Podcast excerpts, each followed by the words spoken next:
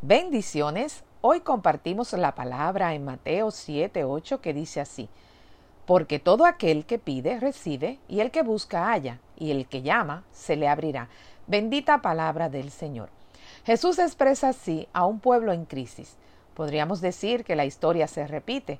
Si miramos el escenario que estamos viviendo ahora mismo en el mundo, es un escenario en crisis igual que el que Jesús tuvo que enfrentar cuando vino 100% hombre a la tierra.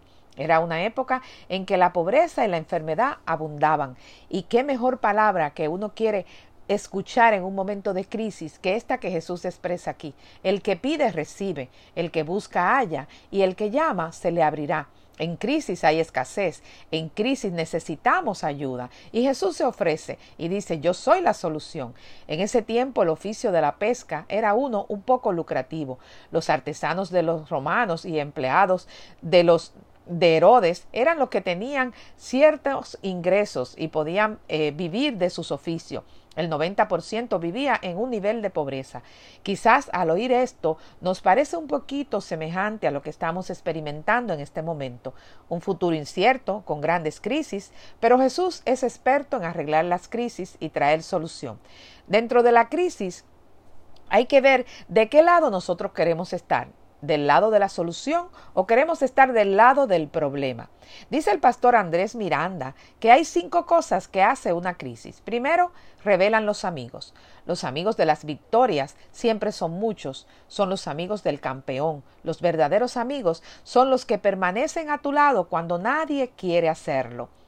Segundo, expone nuestro corazón. En tiempos de crisis suben a la superficie sentimientos guardados bajo el favor de la actividad. La ira, el enojo y el miedo suele ser y recordarnos que hay cosas que no superadas, hay cosas no superadas y heridas aún no sanadas. Tercero, refleja de qué madera cada uno está hecho.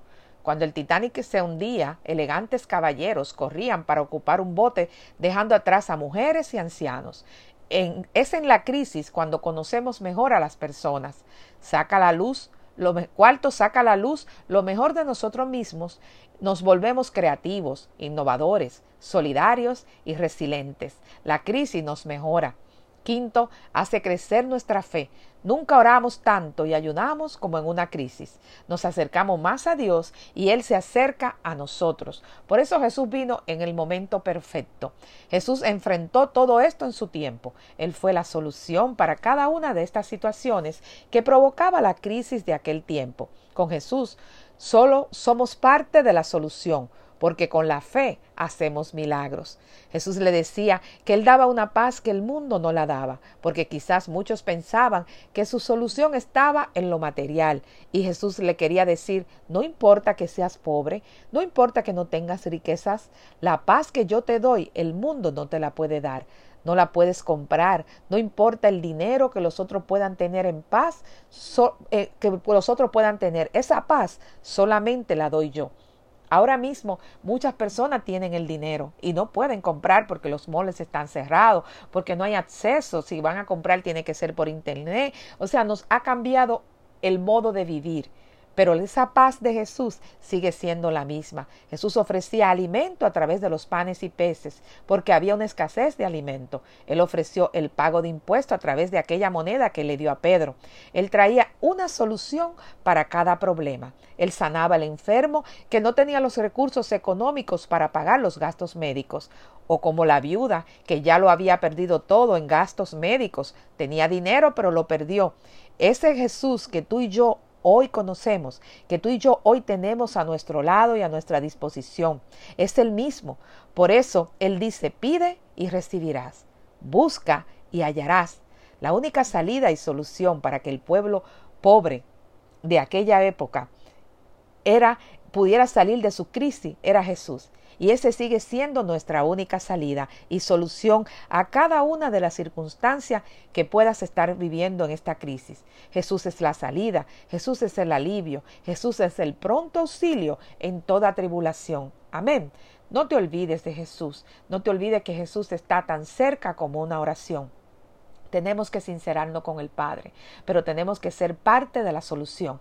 Y siendo parte de la solución, es posible solamente con Jesús de nuestro lado. Es posible orándole para que no nos falte nuestra fe, para que podamos llamar las cosas que no son como si fueran y la podamos traer de manifestación a la tierra, a nuestras vidas. Amén. Espíritu Santo de Dios, te alabamos, te bendecimos, te adoramos, glorificamos tu nombre, Padre amado.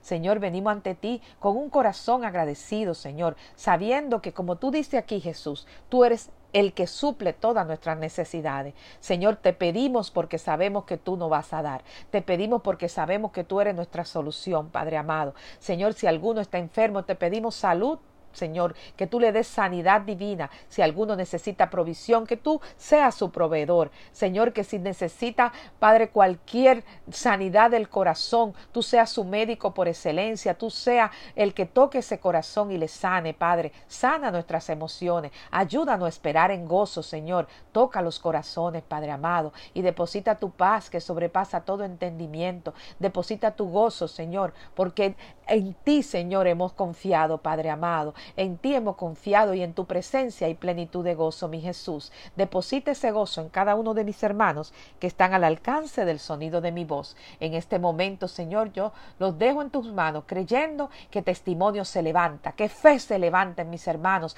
para seguir creyendo, para creer que no están solos, que el mismo Jesús que estuvo en aquella época con aquellos pobres eh, físicamente está con nosotros hoy a través de su Espíritu Santo. Amén. Gracias, Señor. Gracias, Padre, porque sabemos que en tu nombre todo es posible.